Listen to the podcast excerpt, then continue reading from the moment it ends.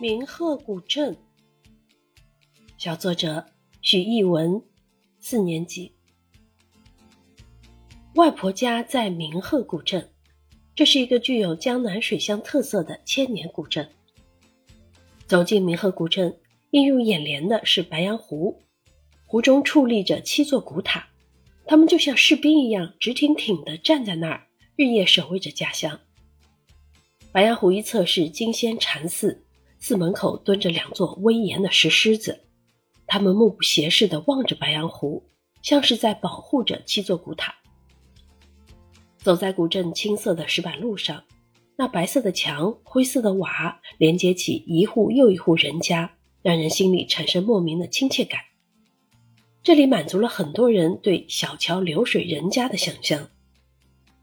每次去明鹤古镇，我都会去逛逛小吃街。去吃我最喜欢吃的年糕饺。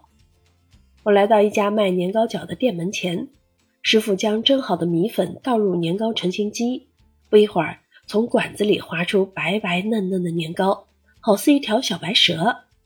接着，师傅将切好的年糕团揉圆压平，将馅料放进去，捏成饺子形状。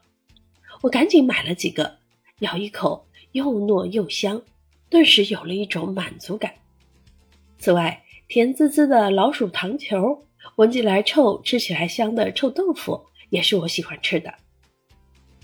明河古镇是一个充满诗情画意又有烟火气的地方，你们有空一定要来参观哦。